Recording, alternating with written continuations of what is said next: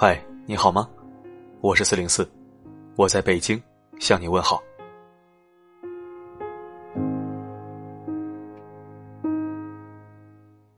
今天是国庆的第三天。如果把假期比作一块电池，那么我们刚用了百分之三十七的电量，还有百分之六十三供你享用。希望你玩的开心。今天晚上依然为你分享好文。是一篇很特别的文章，也是我喜欢的文章类型。看过太多人情冷暖，也要看看世态炎凉。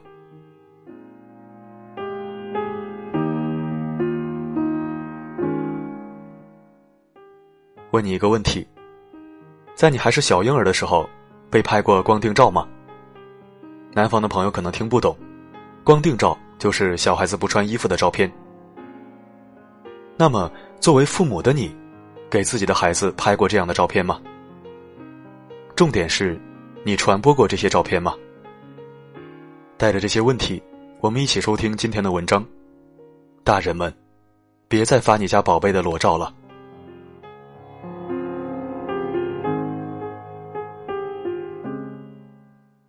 今天想吐槽一个经常看到的现象，真的是让我尴尬症都犯了。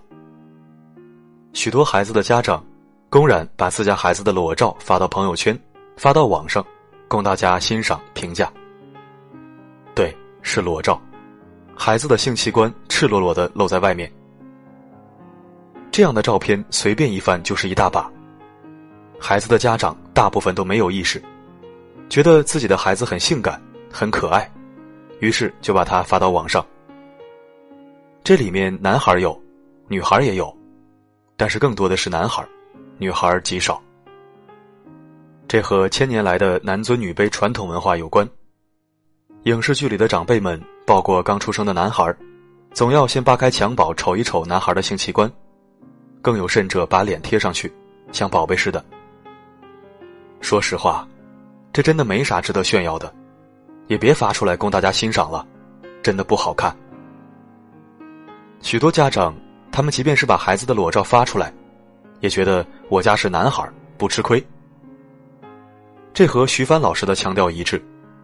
冯小刚导演被出轨绯闻缠身的时候，徐帆老师淡淡一句：“我家是男的不吃亏。”真他妈的流氓逻辑。那么，为什么会有那么多人喜欢给孩子拍裸照呢？第一，因为这是一种传统，他们小时候被爸妈拍过。所以自己沿袭这个传统。第二，楼上老李给他儿子照了，楼下王尼玛也给他女儿拍了，咱家的娃怎么能输在起跑线上呢？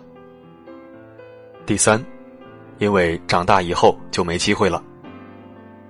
我是坚决反对这种行为的，无论孩子多小，都不要发他的裸照。不要认为孩子小就没有隐私权，虽然他没有保护自己的意识，也没有能力反抗你。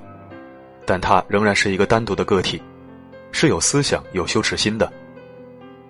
孩子虽然年龄小，没有保护自己的意识，但是看这些照片的人，难道没有意识吗？他们如果仅仅只是看看就算了，要是别有用心呢？而且你们想过没有，孩子始终会长大的，他长大后自己的裸照被所有人都看到了，不会觉得丢人吗？自己没有隐私了。都被别人看光了，自卑感、堕落感就会随之而来。还有的家长简直是无知，把孩子的裸照发到孩子的同学群里面。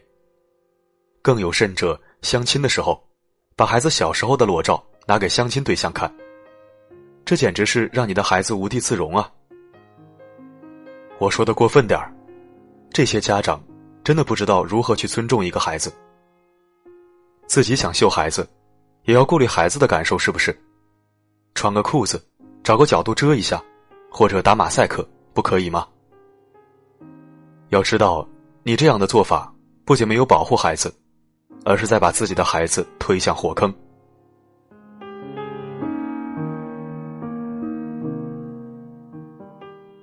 你发的每一张照片，都有可能成为儿童色情影像的资源。不久前。警方破获了一起贩卖儿童色情影像资源的网站。其中最大的孩子十几岁，最小的才几个月。里面有海量的视频和图片，那些儿童都是裸露着性器官。有许多恋童癖、猥亵儿童的人，到这个网站浏览购买资源。他们这些照片是怎么得来的呢？不好意思，大部分都是孩子的父母自己主动发到朋友圈或者 QQ 网站上面，然后被别有用心的人保存下来，经过特殊处理，就变成了儿童色情资源。当你知道自己孩子的裸照有可能成为犯罪分子的工具，有可能成为别人购买和观赏的色情资源时，你是否还会发出来呢？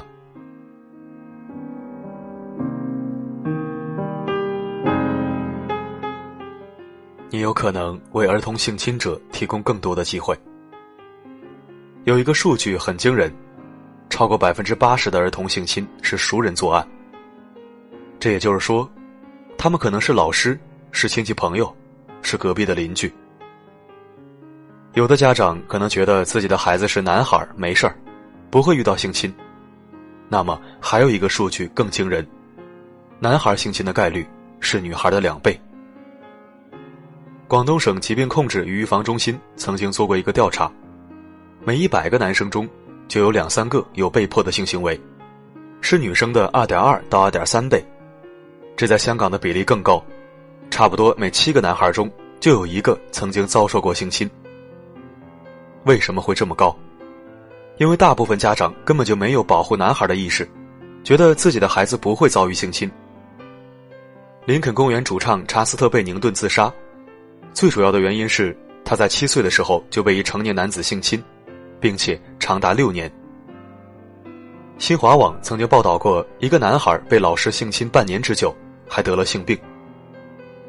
无论是男孩还是女孩，性侵大部分都是熟人作案，而我们的父母在干嘛呢？主动把孩子的性器官暴露给熟人。他们当着熟人的面，随意脱孩子的裤子，毫不避讳。把孩子的隐私拍成照片，供所有亲戚朋友传阅。给孩子穿开裆裤，或者一丝不挂，让他赤裸裸的展示在公共场合。你的这种行为就是在助纣为虐，为儿童性侵者提供更多机会。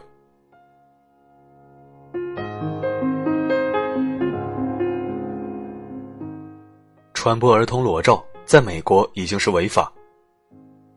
存小孩裸照在手机里面，把小孩裸照制成表情包，这在美国都属于儿童淫秽内容。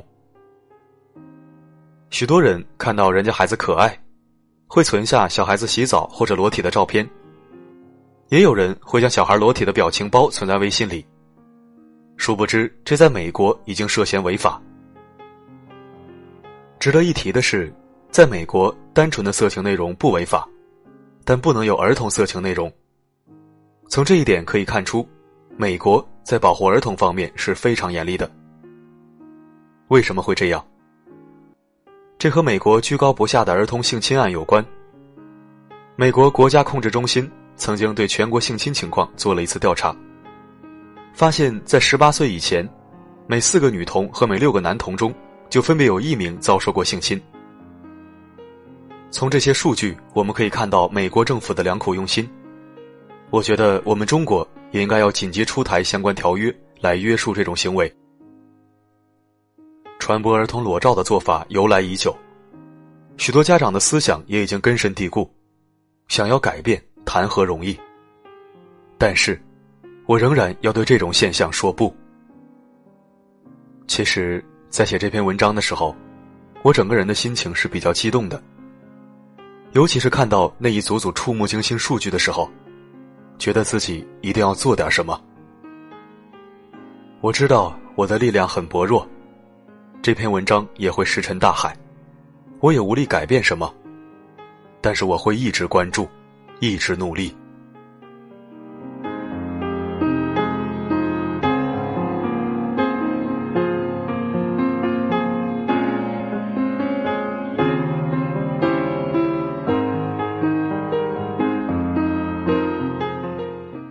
感谢收听本期声音面包，我是四零四。